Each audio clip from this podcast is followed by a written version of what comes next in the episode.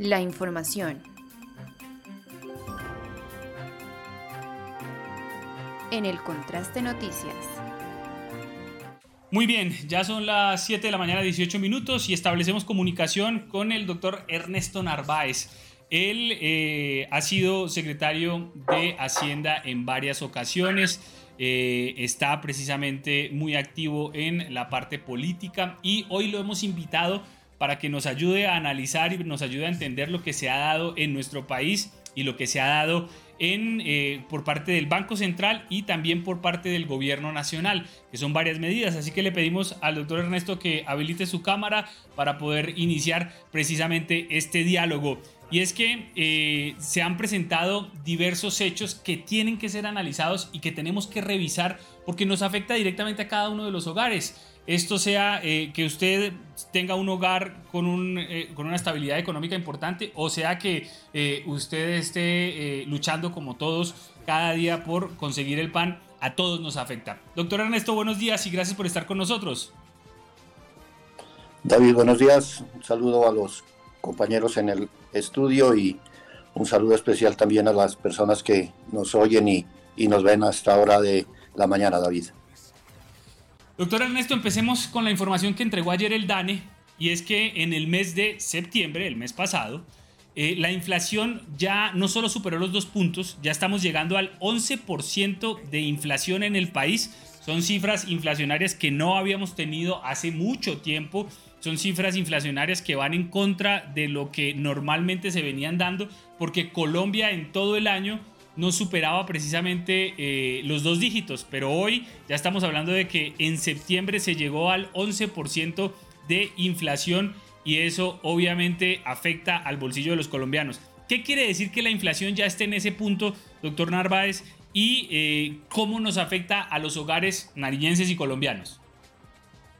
Claro, eh, usted decía una gran, una gran realidad al comienzo, David, y es que estas, estas situaciones económicas que a veces pasan tan desapercibidas para la gente del común, pues realmente en el momento, en cualquier momento de la actividad diaria, pues vamos a ver el impacto y el impacto lo vamos a ver en, en la afectación de nuestros ingresos, David. Esa es la primera consideración que hay que hacer. Y efectivamente, David, este es el punto más alto eh, después de 22, 23 años. Este es el nivel más alto inflacionario del país, ubicándonos, como usted dice, en el 11.4% en el, mes de septiembre. El costo de vida en el país aumentó en el 0.93%. Eh, y vuelvo y le repito, nos pone en unos niveles inflacionarios bastante altos y preocupantes porque, como le digo, afectan el devenir de cada una de las personas de nuestra comunidad, de nuestra sociedad. Ahora, David, hay que empezar haciéndole claridad a la gente que el índice inflacionario es el resultado acumulado del comportamiento del índice de precios al consumidor. Es decir, el índice de precios al consumidor nos mide, nos valora el conjunto de lo que es la canasta familiar. Usted sabe que la canasta familiar está compuesta por eh, los alimentos, por el vestuario, por la salud, por el, transporte, por la recreación, etcétera, por un cúmulo de elementos que conforman la canasta.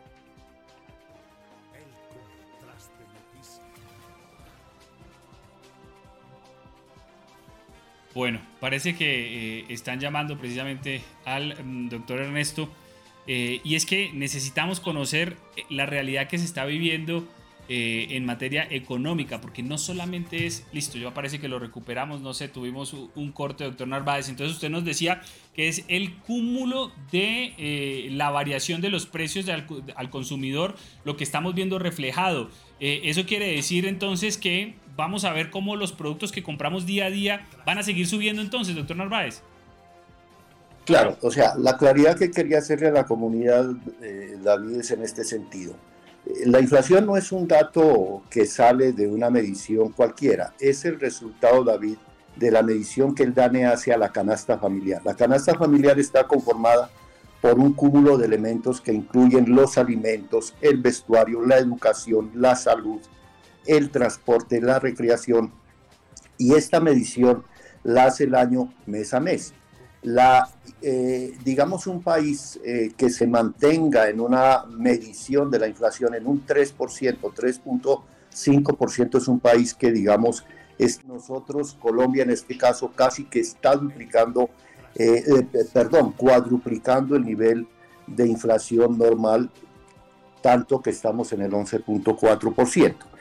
Entonces, como le decía David, esta canasta familiar es medida eh, anualmente, mensualmente por el Departamento Administrativo Nacional de Estadística, por el DANE, y se va formando un acumulado que nos lleva hoy en el 11.4%. Entonces, esta canasta familiar, David, está siendo jalonada en estos meses, desde octubre del año pasado a octubre de este año, que es el periodo que se hace la medición básicamente por el tema de los alimentos. Al hacer la medición de la canasta familiar y determinar el índice de precios al consumidor, que lo hace el DANE, como les digo, encontramos que son los alimentos los que están jalonando ese incremento tan preocupante y que nos lleva a, la, a una inflación del 11.4. Es decir, la inflación es la variación de, esa, de ese IPC, de esa medición de la canasta familiar acumulado en los últimos años. Ahora, David, aquí el problema no solamente es la medición, el problema es cómo quebrarle un poco la tendencia alcista a los niveles de inflación determinados por el índice de precios al consumidor, determinados a su vez por la medición de la canasta familiar.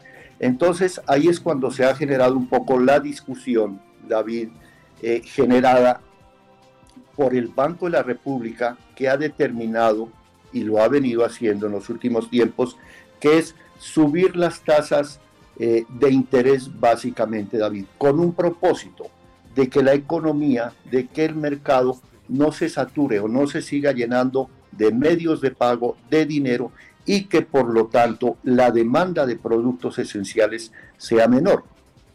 Ahí hay una posición clara del Banco de la República que obviamente es la que rige el devenir económico y esa es la medida que está imperando. Unas tasas de interés ubicadas al 10% que pretenden, vuelvo y le repito David, que la cantidad de dinero en el mercado sea menor para que el consumo, para que la demanda de productos de cualquier índice alimentario, de salud, de vivienda, recreación, etcétera, sean menores e ir frenando esa tendencia alcista, como le digo. Y se genera entonces también, David, la posición del presidente Petro en el sentido, mm, yo, yo no digo de, de, contrariar la política del Banco de la República, la implementación de la política económica, porque la, la, medida está tomada, ¿cierto? El incrementar las tasas de interés está tomada por el Banco de la República, pero yo sí estoy de acuerdo con lo que dice el presidente Petro, es es generar la discusión en torno a si la medida es buena o mala. ¿Y qué opina el presidente Petro David? Dice, el presidente Petro dice que la solución no es subir las tasas de interés, porque al subir las tasas de interés estamos generando recesión y por lo tanto estamos frenando un poco la generación de empleo. Porque el problema, David, dice Petro, no es de demanda, sino de oferta. Entonces hay mucha oferta de elementos de primera necesidad y eso es lo que está eh, haciendo que la, la medición de la canasta familiar a través del IPC esté generando una inflación de estos niveles. Ahí hay una discusión interesante, David, pero que se quedará en eso, en la discusión, porque la política económica, la medida económica, como le digo, está tomada por el Banco de la República. Y yo quiero precisamente que entremos a revisar. Esto es lo que decía el presidente Gustavo Petro a través de su Twitter cuando se conoció precisamente la medida del Banco de la República. Dice el presidente Petro, el precio de los alimentos sigue jalonando el ritmo inflacionario de Colombia, esta vez menos por la inflación internacional, más por las inundaciones. Servicios de energía disminuyen su impacto. ¿Sirve subir las tasas de interés para contener la inflación? No, dice el presidente Petro. Él dice, el ascenso de la tasa de interés interna a la que se opuso el Ministerio de Hacienda, pero contó con el respaldo de la totalidad de la Junta Directiva del Banco de la República, solo trasladará la recesión mundial a la economía colombiana, lo que decía el doctor Narváez. La intención real de subir los intereses internos en contra de nuestra propuesta tiene que ver es con evitar la salida de capitales por el ascenso de la tasa de interés en los Estados Unidos. Se podría evitar con un impuesto transitorio de remesas a capitales golondrinas. La Corte Constitucional ordenó que el Banco de la República ajustar sus decisiones al crecimiento de la economía y el empleo. El ascenso de la tasa de interés va en contra del crecimiento económico y del empleo de los colombianos. El gobierno profundiza su política antiinflacionaria con medidas estructurales, la reforma tributaria a grandes fortunas, el, subsidio a fertilizantes, la reforma agraria, la alimentación en barrios populares y el eh, cambio de la fórmula tarifaria de energía buscaremos fortalecer una banca pública y aumentar la competencia en el sector financiero para lograr tasas de interés bajas en el sector productor de alimentos y la economía popular urbana en proceso de industrialización. Eso es lo que dice o decía ayer el presidente Petro tras el incremento de las tasas de interés. Es decir, esa no es la medida, eso no debe hacerse, esa no es la solución y por el contrario eso va a generar recesión. Ahora, ¿qué tanto se puede cambiar esa decisión que ya se tomó, doctor Narváez? No, no, la medida del Banco de la República, el Banco de la República es la máxima autoridad en, en política económica, ¿cierto? La medida está tomada, es una medida que se ha venido tomando, es una medida, David, que el 85% de los países toman ante estas situaciones. Recuerde que estamos en recesión mundial y Petro lo ha dicho, el presidente Petro lo ha dicho claramente, lo que se trata es de aportar a la discusión porque, y no de contrariar una decisión, porque recuerde que también ese ha sido un tema, David, que le han criticado mucho al presidente, y es decirle, usted se está entrometiendo eh, en la política económica y está metiéndose en poderes o en espacios donde no le corresponden. y el presidente ha dicho y ha sido claro, no, yo trato de generar la discusión y opinar con respecto a una medida. Y él opina que no es suficiente, que no es, que no es lo único incrementar las tasas de interés. Y claro, Petro le apunta a David a temas mucho más estructurales que seguramente lo va a lograr en el tiempo. Por eso también genera más tiempo. Por ejemplo, eh, la reforma tributaria, la reforma agraria, el dejar de ser importadores de productos alimenticios de primera necesidad, David, esas, el traer fertilizantes de Venezuela, por ejemplo, las toneladas de fertilizantes que se han anunciado a través de la Embajada Colombiana en Venezuela, eso seguramente ayudará a bajar los niveles inflacionarios en el país, porque este es un país, David, que importa el 30% de la comida. Entonces, eso encarece, encarece el costo interno, ¿cierto?, en nuestro país y genera los líos que tenemos. Pero todo esto enmarcado, David, no lo podemos eh, eh, olvidar en medio de una recesión. Ahí hay una discusión interesante. Yo pienso que hay que tomar de ambas partes, David, de la posición del presidente, porque él finalmente dice, aquí hay que apuntarle a temas estructurales, hay que solucionar problemas estructurales del país, hay que generar más comida internamente, hay que subsidiar fertilizantes, por ejemplo, hay que apuntarle a la reforma agraria. Y lo otro, lo del Banco de la República, es una medida inmediata, David, que como decíamos al comienzo, pretende eh, restar, bajarle la cantidad de dinero circulante en el mercado para que la gente, David, ¿qué? Para que la gente le baje un poco a la demanda, porque es que, David, aquí nos endeudamos, aquí nos endeudamos por todo. Mire, yo, y, pues hablando así un poco, eh, en un lenguaje más sencillo, la semana pasada yo estuve en un tema eh, laboral en Santa Marta. Y uno encontraría que en esta época, en una semana común y corriente, eh, eh, el turismo en Santa Marta y en esta región caribe y en general en el país está en unos niveles mínimos. Y resulta que no, David. Resulta que la gente se endeuda para hacer turismo, por ejemplo, y no le importan los niveles de las tasas de interés que están o me endeudo para comprar un carro. Este no es un buen momento, por ejemplo, David, para endeudarse, ni para comprar casa, ni para comprar carros, ni para hacer turismo. Entonces la política inmediata del Banco de la República es yo le subo las tasas de interés para que la gente no recurra al crédito, para que la gente no utilice o utilice menos las tarjetas de crédito y obviamente el circulante la demanda se frene un poco, porque en la medida que frene la demanda, obviamente los precios tienden tenderían a bajar en el mercado local. Esas son las dos posiciones, David, que creo que son claras y sirven mucho para la discusión. Y hay que recoger de una y otra postura. Muy bien. Eh, ahora, hay que explicarle a la gente, a ver, cuando se sube la tasa de interés, entonces la gente dice, se supone que debería ser la reacción, me van a cobrar más intereses por la plata que me prestan, entonces voy a dejar de pedir prestado y entonces no va a haber dinero circulante, entonces la economía se va a ir deteniendo un poco, va a irse deteniendo la demanda de productos porque no va a haber plata, entonces digamos que la inflación se va a controlar. Se supone que es lo que dicen los especialistas cuando ese debería ser el efecto inmediato. Ese debería ser el efecto. Pero estamos en Colombia y usted le dice a la persona o, a alguna persona en la calle, vea, subieron las tasas de interés en el Banco de la República, ¿eso cómo lo afecta?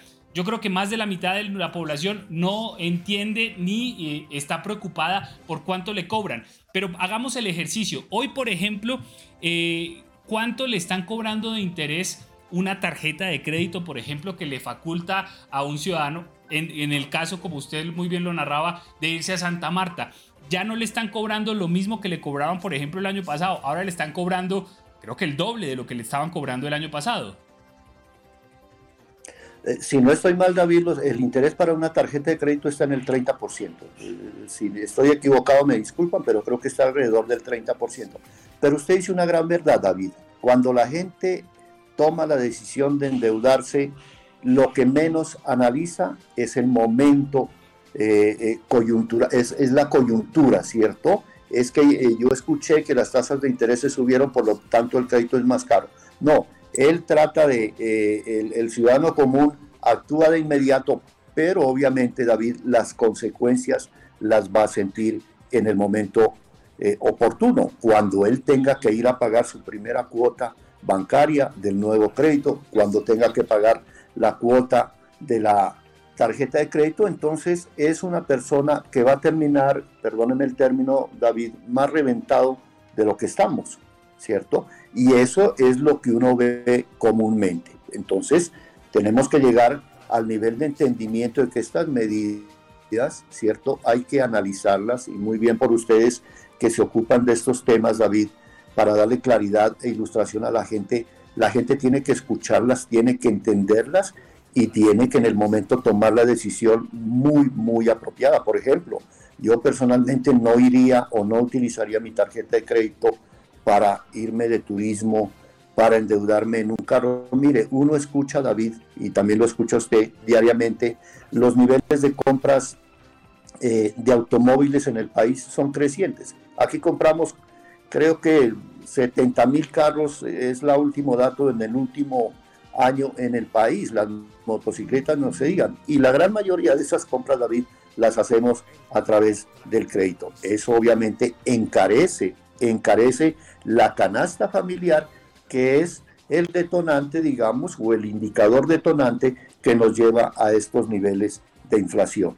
Entonces tenemos que ser eh, tenemos que tener mucho cuidado con esto para no tener luego problemas, David, que nos van a, poner en una situación final de nuestras finanzas particulares muy, muy complicadas, además de lo complicadas que están generalmente. Eso quiere decir que usted en las finanzas de su casa, de su hogar, tiene que, ojalá, y eh, dejar de vivir con crédito y eh, vivir obviamente con lo que tiene sea para los gustos o sea para, para eh, el uso diario. Cada vez le van a cobrar más por eh, prestarle plata. Ya sea un crédito rotativo, ya sea un almacén de cadena que usted eh, sacó un crédito y que se lo vendieron como la gran mayoría.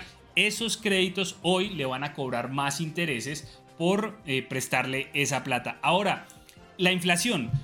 por ejemplo, en, en nuestro canal de YouTube Catherine Díaz dice, ¿es normal que los precios suban varias veces en un año y casi cada mes? Pregunta.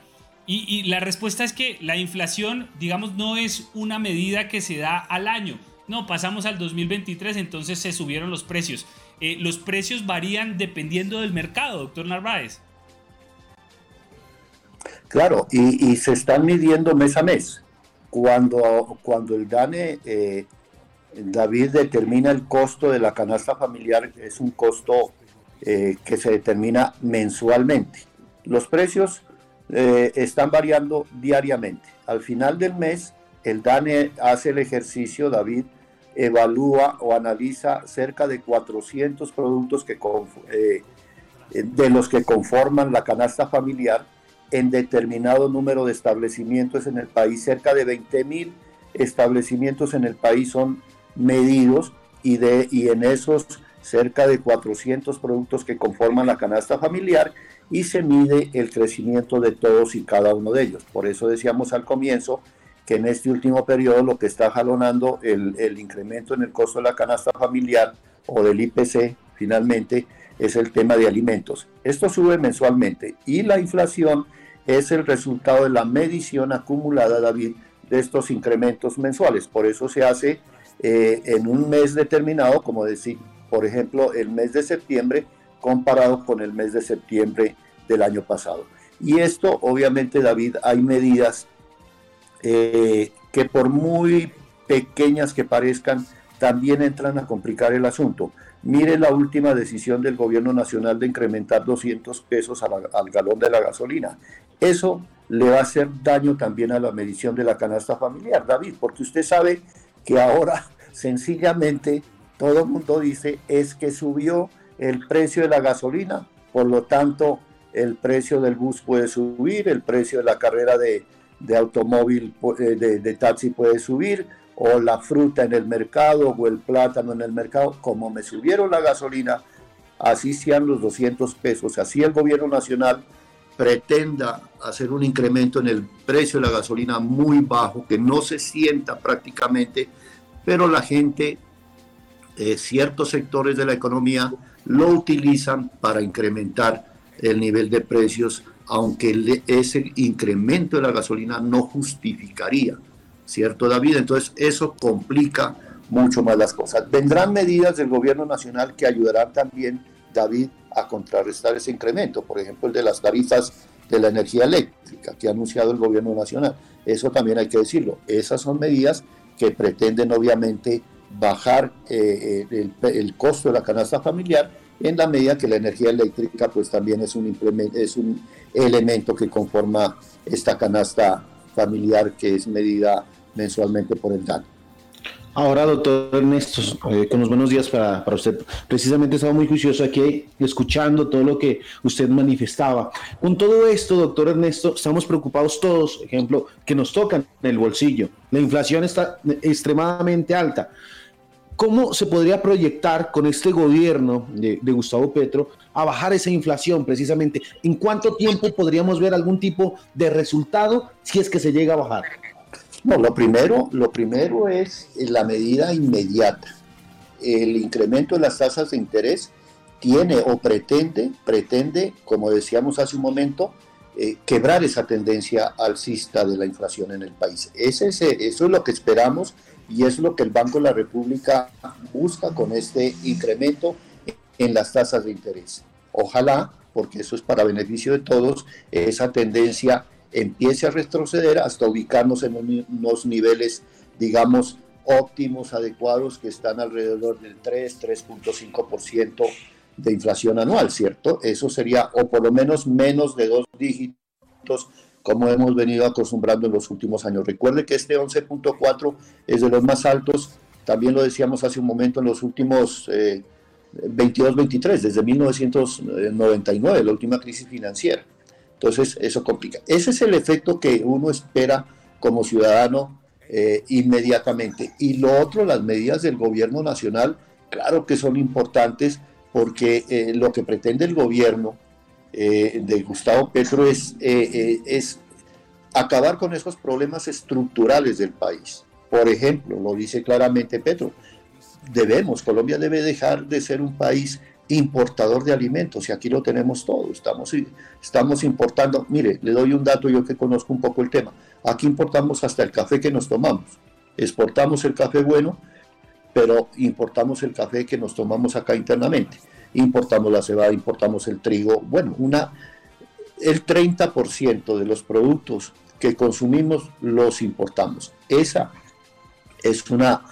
Eh, es un tema que eh, la, la, política económica del gobierno Pretende revertir para que seamos productores, para que Colombia produzca mínimamente lo que consume y obviamente eso redundará en, costos y en precios más bajos. los subsidios, en este caso a los fertilizantes. Mire, un bulto de abono eh, para café que en, eh, que en junio del año pasado, David y compañeros, tenía un costo de 80 mil pesos. Escúcheme esto, un bulto de fertilizante. Por ejemplo, la uria para café, que valía 80 mil pesos en junio del año pasado, hoy, y como consecuencia un poco de la guerra entre Rusia y Ucrania, y porque la planta de monómeros colombo venezolanos fue entregada a Venezuela y quebrada, hoy ese mismo bulto, hoy, y se lo digo con conocimiento de causa, vale 225 mil pesos. Y ese, y ese fertilizante, pues que lo compre el productor para que sus productos eh, eh, salgan al mercado, pues genera una cadena inflacionaria eh, terrible. Y eso es lo que dice Petro. Eso hay que estructuralmente terminarlo. De ahí que se está tratando de recuperar, por ejemplo, la planta de monómeros colombo-venezolanos para que sea Colombia quien la siga manejando y obviamente los costos del fertilizante sean menores. Entonces son dos temas. la, política inmediata para tratar de bajar un poco esta tendencia y las medidas estructurales que obviamente se tienen que dar un tiempo de espera mediano y largo plazo porque eso no es de la noche a la mañana.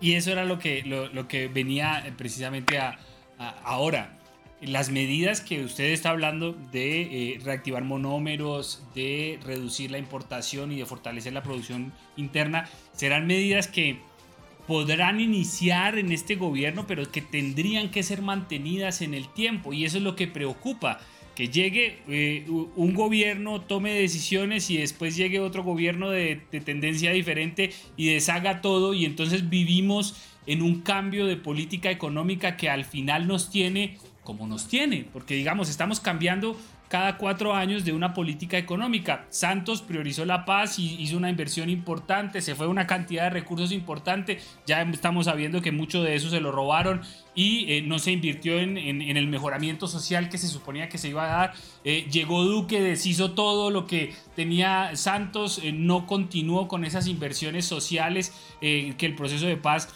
establecida y entonces la política económica cambió y ahora llega el presidente Petro y quiere cambiar también esa política económica y fortalecer lo que usted dice. ¿Qué tan saludable es que tengamos esos cambios tan drásticos en la política económica de nuestro país?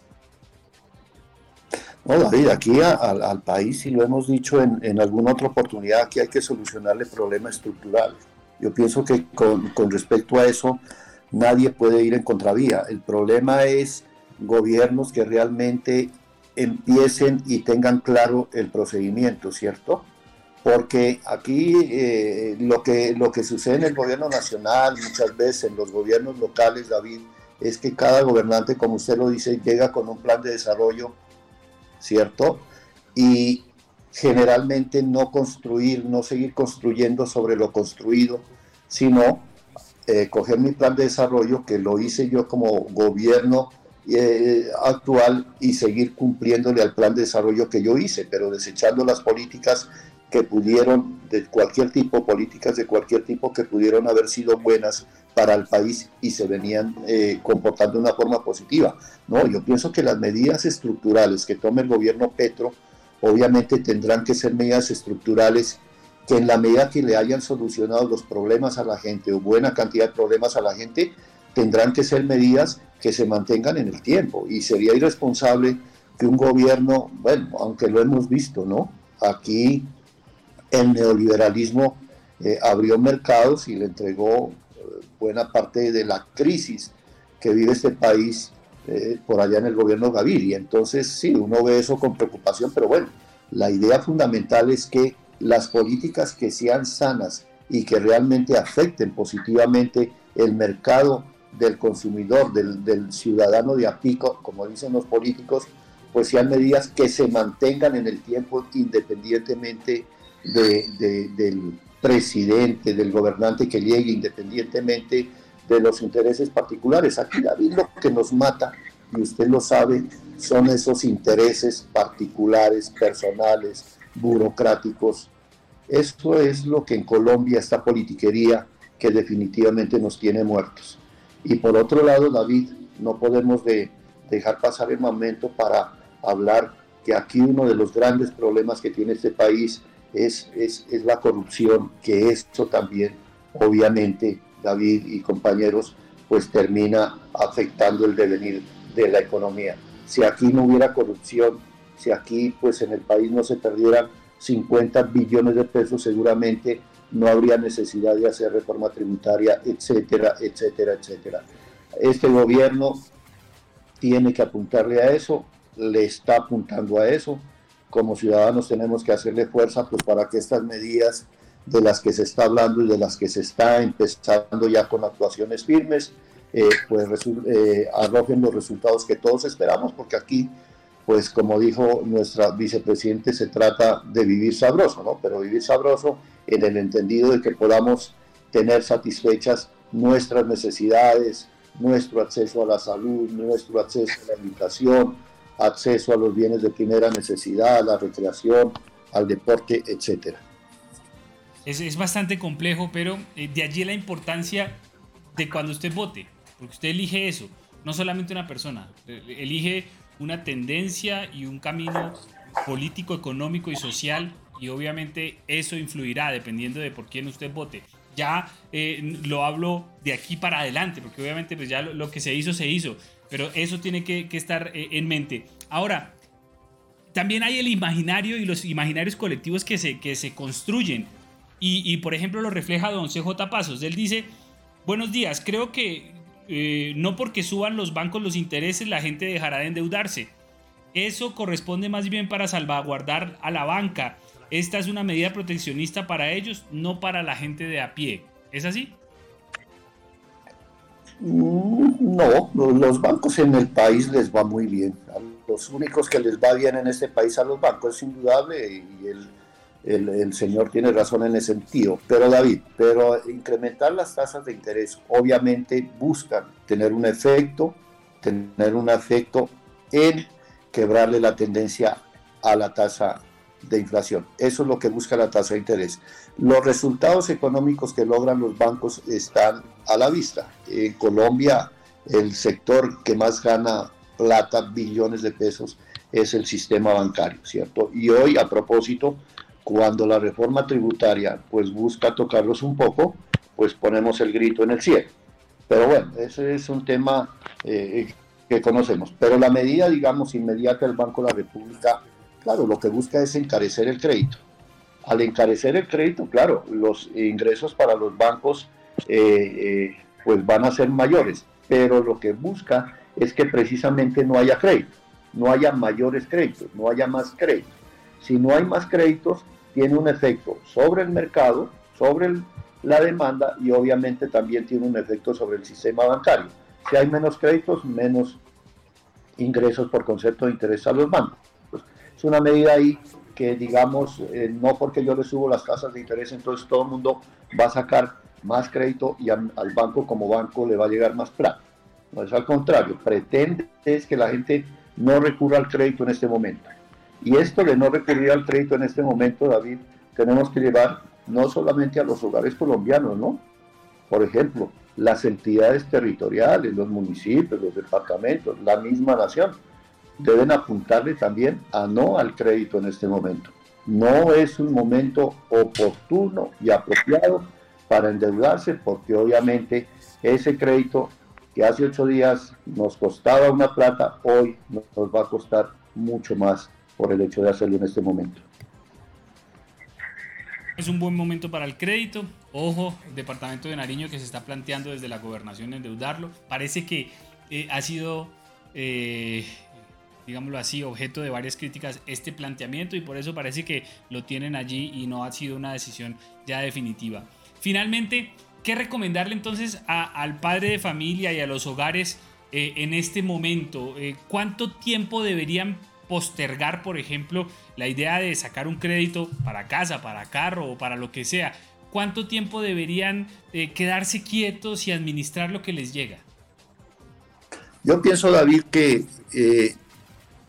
lo fundamental es hacer un análisis de las finanzas propias de cada hogar. Uno tiene que ser responsable en ese sentido, tiene que tener claro cuáles son sus ingresos y cuáles son sus gastos. Y en la medida eh, de este ejercicio elemental, tomar decisiones. Hay temas que son inaplazables, David, y que lastimosamente con intereses bajos o con intereses altos habrá que tomarlos. Por ejemplo, eh, puede ser que yo tenga una cobertura en salud que no me dé, que no me cobije el tratamiento de un tema de salud importante en mi familia y que la única forma de abordarlo es a través del crédito, David. Pues en ese tema es impajaritable que tenga que hacerlo, pero lo ideal, David, lo ideal es que yo haga un ejercicio elemental de cómo es el de cuál es el estado actual de mis finanzas y jalarle un poco la austeridad, David. Entonces, si yo tenía acostumbrado salir a almorzar por fuera cada ocho días, pues voy a tener que bajarle un poco eso. Y si yo tenía pensado, por, por ejemplo, David, que, que en el puente de noviembre iba a salir a hacer turismo eh, a expensas de un crédito o de la utilización de mi tarjeta de crédito, pues sería una decisión que tengo que pensar y repensar porque definitivamente me va a salir mucho más caro y si antes tenía que pagar una cuota en mi tarjeta de crédito de 150, pues seguramente voy a tener que pagar 200 mil pesos. Son decisiones personales, David, pero con el sano ejercicio de cuál es el comportamiento de mis finanzas personales para que ellas no se me vayan a desbocar y bueno, finalmente vaya a tener problemas de que para satisfacer las necesidades insatisfechas mínimas, pues tenga que estar recurriendo al crédito permanentemente o en el peor de los casos, David, que eso ya casi que se está volviendo muy común también, recurrir al microcrédito, al gota a gota, para poder ir saliendo diariamente. Esto es un tema complicado, David, y la gente debemos tomar conciencia suficiente de lo que está pasando en el país. Allí está, y, la idea es que ustedes entiendan lo que estamos viviendo en este momento y lo que deberíamos hacer de manera responsable. Ya muy eh, claramente lo dijo nuestro invitado. Pues doctor Narváez, le agradezco mucho su tiempo. Hay mucho más que queremos consultar, pero pues obviamente hay otras eh, responsabilidades y otras temáticas, así que lo vamos a seguir consultando. Pero le agradecemos mucho su tiempo, le agradecemos mucho por permitirnos entender lo que se está viviendo y eh, finalmente cuánto tiempo toma en que este tipo de medidas se sientan. Es decir, hoy por ejemplo, y, nos escribían, el huevo subió, hoy el huevo cuesta más de lo que costaba la semana pasada. Eh, ¿cuánto tiempo va a tomar en que las medidas que se dan desde el gobierno nacional empiecen a reducir, por ejemplo, el costo de los alimentos?